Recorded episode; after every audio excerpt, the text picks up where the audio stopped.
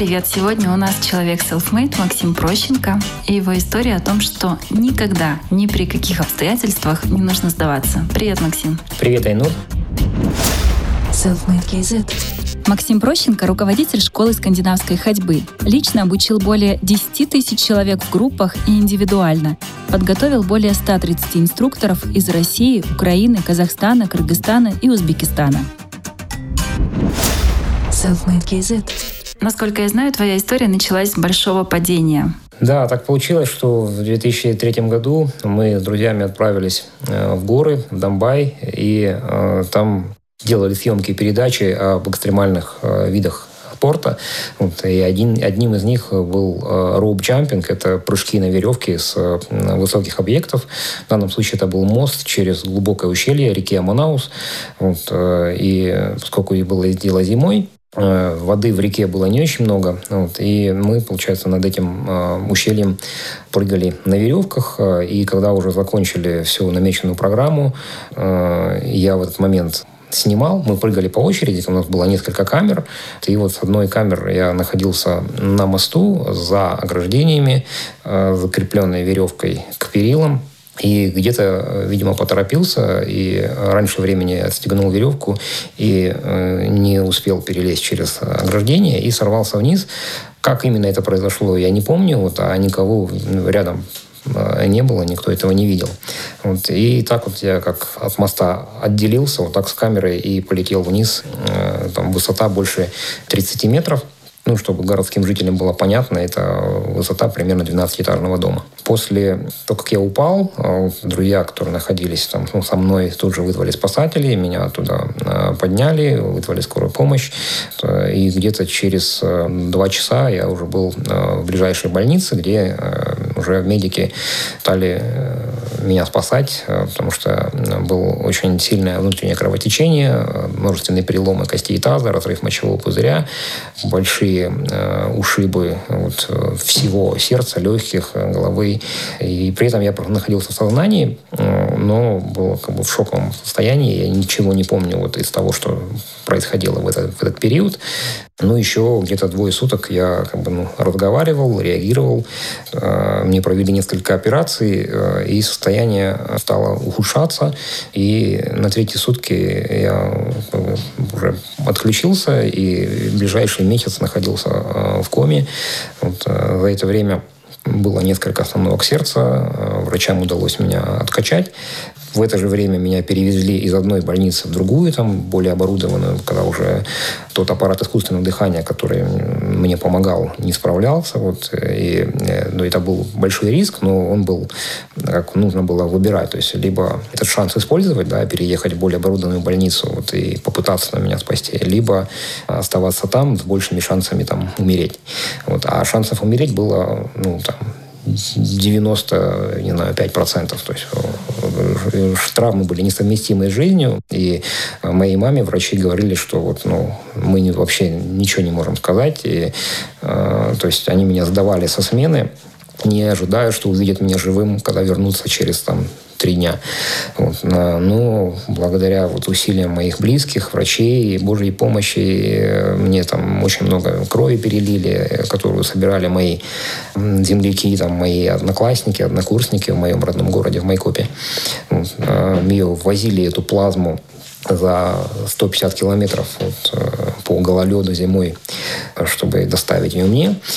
В общем, такая была спасательная операция очень, такого, не знаю, всероссийского масштаба. Там мои друзья московские много сделали э, для того, чтобы найти нужные лекарства, передавали разное оборудование, там, противопролежневый матрас купили там за границей, которого нигде не было. Через месяц я э, пришел в себя, э, мог нормально уже сам дышать. Э, меня перевели из реанимации уже ну, в отделение, где постепенно стал восстанавливаться, вот, но долго еще не мог ходить. И еще там был ряд больших как бы, проблем, которые удалось решить только перевезя меня уже из как бы, провинциальной больницы в, в Москву. Итого в больницах ты провел около 9 месяцев. Да, это с небольшими перерывами в нескольких больницах. Потом уже решали такие проблемы ну, второстепенные, там пересаживали кожу на место пролежней, которые там никак не заживали.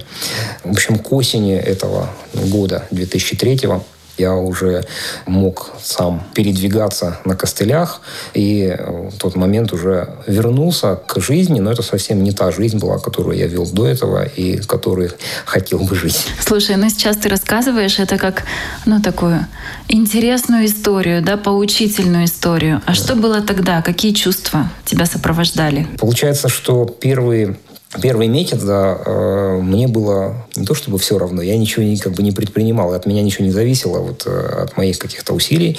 То есть э, здесь работали врачи и мои близкие. Вот. А вот когда уже я пришел в сознание, началась уже пришла моя очередь. Да, и здесь, конечно, было очень тяжело, потому что когда ты несешься со скоростью света, ну, условно, да, живешь очень активно, много событий происходит, а потом вот все так вот резко так останавливается, и э, ты сутками лежишь, не можешь спать, потому что мне очень большие дозы наркотиков сильных э, для обезболивания применяли.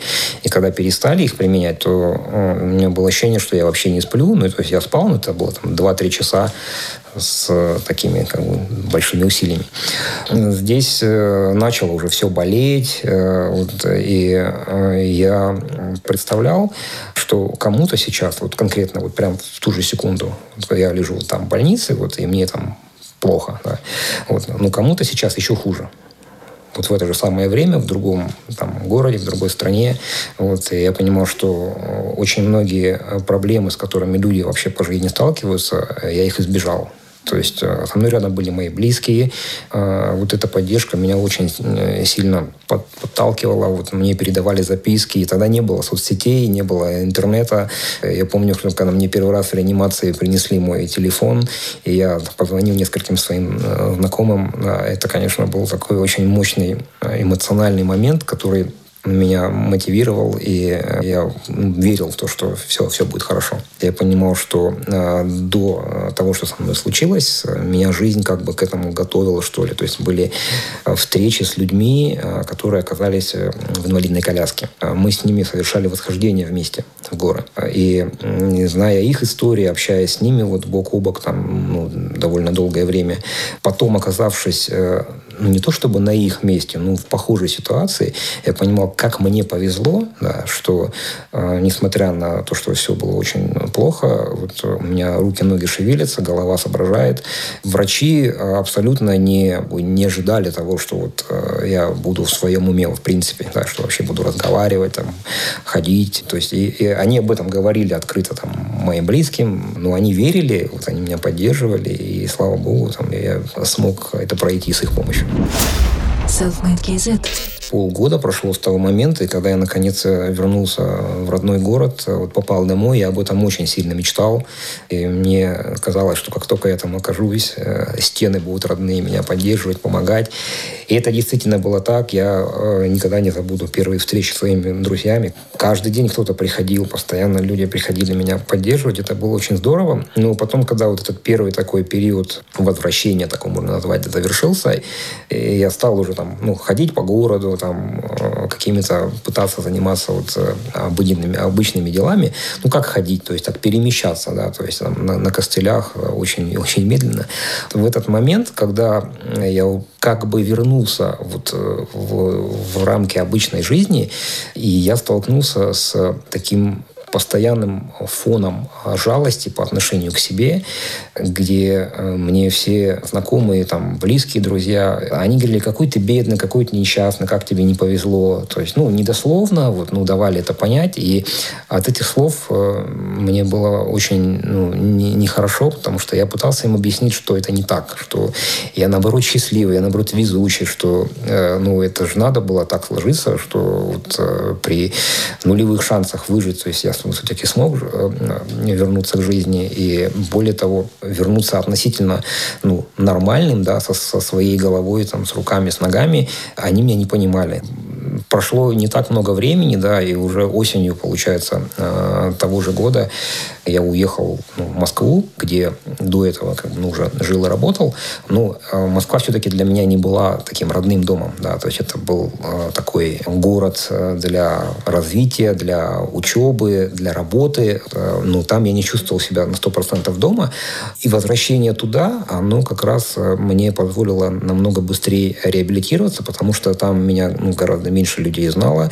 И ну, вообще там как бы живешь в огромном мегаполисе, там как-то все заняты своими вот делами, вот э, все куда-то бегут, спешат. Э, и вот такая обстановка мне, наоборот, как бы помогла, потому что я вот этого, э, от этой жалости, о которой рассказал, как бы избавился. Вот. Я там был не один, я туда уехал со своей любимой, которая меня очень поддерживала и поддерживает. Вот. Друзья, как только выпал первый снег, привезли меня в парк, где катаются на беговых лыжах, и прямо с костылей поставили на эти самые лыжи, дали в руки палки и сказали толкайся, работай, работай. Да, потому что друзья. ноги у меня практически не двигались, ну как бы они двигались, но толкаться э, ногами на лыжах было нереально, а в руках уже какие-то силы э, вернулись, и я никогда не забуду этот момент, когда вот э, ну, зимний морозный воздух и вот э, первые э, движения руками, и я стал двигаться чуть-чуть быстрее, чем я мог это делать, просто вот передвигаясь пешком. Вот, и я почувствовал, как вот встречный ветер вот лицо обдувает. Появилось ощущение, что ты снова в движении, ты снова вот живой, ты снова в потоке. Вот когда зима началась, планировал, что сейчас пока еще вот там скользко, гололед, на костылях еще похожу, а весной, когда уже станет сухо, уже буду пробовать ходить без них. При этом я постоянно занимался там еще на больничной койке, когда еще даже не, не мог подняться, постоянно какие-то резинки, гантели, там все, что можно делал, там дул шарики, чтобы легкие разработать. Все время тренировался по мере возможности, но именно занятия на беговых лыжах с использованием палок, оно меня здорово э, подстегнуло, и уже посреди зимы э, я от костылей отказался. Это была тоже такая сказочная история. Это было 7 э, января на Рождество, стояла такая идеальная зимняя погода, было солнечно. Обычно, получается, уже там, сколько уже больше месяца, любимая несла мои лыжи с палками для катания до ближайшего парка. Я шел туда на костылях, э, там дальше я одевал лыжи, занимался, сколько хватало сил, и потом мы возвращались обратно вместе. А тут я был дома один, она куда-то уехала, время было там послеобеденное, и надо было успевать, пока светло, э, провести тренировку. Вот. И я стоял в прихожей и перед собой видел три комплекта инвентаря, три пары. Стояли мои костыли, лыжи и лыжные палки. Вот. У меня было всего две руки, и я не мог все одновременно забрать. Я понял, что надо что-то оставить дома. Я решил оставить костыли. Я взял в одну руку лыжи, в другую палки и пошел. Там нужно было перейти две дороги, достаточно оживленных, чтобы дойти до парка. Когда ты идешь на костылях, люди тебя воспринимают как человека, ну, с какими-то там вопросами со здоровьем. Большинство, не все, конечно, как-то с пониманием к этой ситуации относятся, уступают там дорогу, место и так далее. А когда идет молодой парень в спортивной форме, с лыжами в руках, ну как-то идет очень коряво, хромает и вообще не может там перейти дорогу, пока горит зеленый светофор, вот, а они начинают там сигналить, там подгонять. И это первый был эпизод, когда я понял, что, Макс, ты возвращаешься к нормальной жизни, к этому миру, где никто тебя не будет там по головке гладить и жалеть. С одной стороны, э, это было сложно, с другой стороны, я понял, что это меня мотивирует дальше, дальше двигаться. Вот. Вернувшись с этой тренировки, я э, понял, что вот сегодня Бог мне дал силы обойтись без костылей, значит, завтра я снова смогу это сделать. И я решил, что я не буду больше их брать. Я их оставил дома. А, и, несмотря на гололед, я э, в тот момент уже вернулся к работе, к своей любимой. Э, ездил э, там с двумя пересадками на другой конец Москвы. Уже без костылей. Уже в метро никто со мной не, не церемонился. Уже там все как бы там толкали, зажимали как положено. И я понял, что эта обстановка, она для меня как раз ну, правильная правильно все, все происходит как нужно. Вот. И э, к весне, когда снег растаял, я уже был ну, гораздо лучшей форме, э, тренируясь всю зиму на лыжах, а летом я с палками продолжил ходить э, уже без лыж, именно в качестве тренировки. Ну, так-то я уже мог пройти там где-то недалеко просто, но так, чтобы идти быстрее, вот, с какой-то нагрузкой. Вот, использовал палки. И, о том, что я занимаюсь скандинавской ходьбой, что это так называется, я узнал только спустя там года полтора потому что так вот к ней, получается, пришел ну, интуитивно. Self-made. Я долго э, ее, эту ходьбу осваивал, в первую очередь, как реабилитацию для, для себя лично. Вот. А, ну, потом так сложилось, что мы с семьей оказались в Казахстане, за что я судьбе очень благодарен, потому что я знал, что здесь э, здорово. У меня были на тот момент друзья-альпинисты, и не только вот из Алматы. Я знал, что здесь прекрасные горы, очень э, отзывчивые, добрые люди живут. Вот. Э, и вообще Казахстан как был когда-то и до сих пор, по моему мнению, остается местом, где можно реализовать все, что ты хочешь. Какие-то новые проекты, новые идеи. Так сложились звезды, что мне посчастливилось стать первым э, здесь, э, в Центральной Азии, кто привез сюда оздоровительную ходьбу с палками. Вот, и я ее здесь начал активно развивать. Слушай, возвращаясь к твоей истории, когда люди переживают самый пик момента какого-то критического, а, они думают, что это наказание. И вот в какой момент случилась трансформация, когда ты понял, что это благость и это подарок мироздания? Ну, честно говоря, я это наказанием не, не с самого начала не воспринимал. То есть, когда я только вот открыл глаза и пришел в сознание, вот, э, конечно, я был вначале, там, ну, мягко говоря, удивлен, да, вот э, ситуация, что у меня там ноги выше головы, там, э, там десяток трубочек со всех сторон, какая-то машина здесь дышит за меня рядом. Но я понял, что я жив сама эта мысль э, меня как бы, сильно обрадовала, и э, ни секунды у меня не было ощущения, что жизнь закончилась. Да. Мне довелось за вот это время длительное пребывание в разных больницах, в разных городах, рядом с собой увидеть очень много людей, которые были в подобной ситуации. Причем, которые получили гораздо меньше какие-то там ну, травмы. Это, конечно, не очень корректно сравнивать, но там все равно я видел, что у них со здоровьем все не так уж плохо и сложно, а чувствовали они себя в этой ситуации намного хуже, чем я. А, не физически, а именно внутренне, морально, потому что они это воспринимали именно как какой-то вот такой злой рок, наказание, вот, а, а за что же это мне, чем я провинился. Все события, которые со мной случились, я воспринимал э, именно как э, испытания, которые даются по силам. Это какая-то очень древняя э, вот такая вот мудрость, и мне пришлось ее на себе испытать в процессе восстановления. Я очень много э, насчитал таких звоночков я понял, что меня судьба не раз предупреждала, да, что э, надо быть внимательнее, надо поменять свое отношение вот, э, к окружающим людям. Я это не услышал, вот, и тогда жизнь дала мне очень такой жесткий урок, и я наконец это понял. То есть я имею в виду именно внутренние какие-то моменты, э, в которых ну, вообще как бы человек э, ставит себя немножко выше других. Вообще самый главный грех – это гордыня. И когда человек даже не в поступках, а не в словах, а даже внутренне в своих мыслях где-то себя ставит над другими людьми, его судьба обязательно поставит на место. И я понял, что надо слушать шепот утренних звезд, да, то есть надо слушать э, э, вот, высшие силы, да, которые всегда нам подсказывают, вот, э, куда нам э, двигаться, куда правильнее э, идти. Самое э, ценное, что я из этого опыта вынес, это то, что понял, что надо э, не пытаться плыть против течения, потому что я понял, что за, ну, там, может быть, там, 2-3 года до событий, которые произошли, я слишком как бы давил на окружающий мир своими намерениями вот э, чего-то добиться именно каким-то определенным способом. И, во-первых, я разобрался, что является моими целями, да, а не какими-то навязанными со стороны. И научился доверять своей судьбе, э, своей звезде, э, Богу, это можно разными словами назвать. Потом очень много раз убедился, что э, это действительно работает. Когда человек э, находит э, свое призвание, свою миссию, как бы это ни пафосно звучало, ну, я именно так это называю, то ему весь мир в этом начинает помогать. Self-made. Айнур, спасибо тебе большое за приглашение на этот подкаст. Я давно за тобой наблюдаю, и э, ты вдохновляешь очень многих э, людей своим примером и теми проектами, которые ты реализуешь.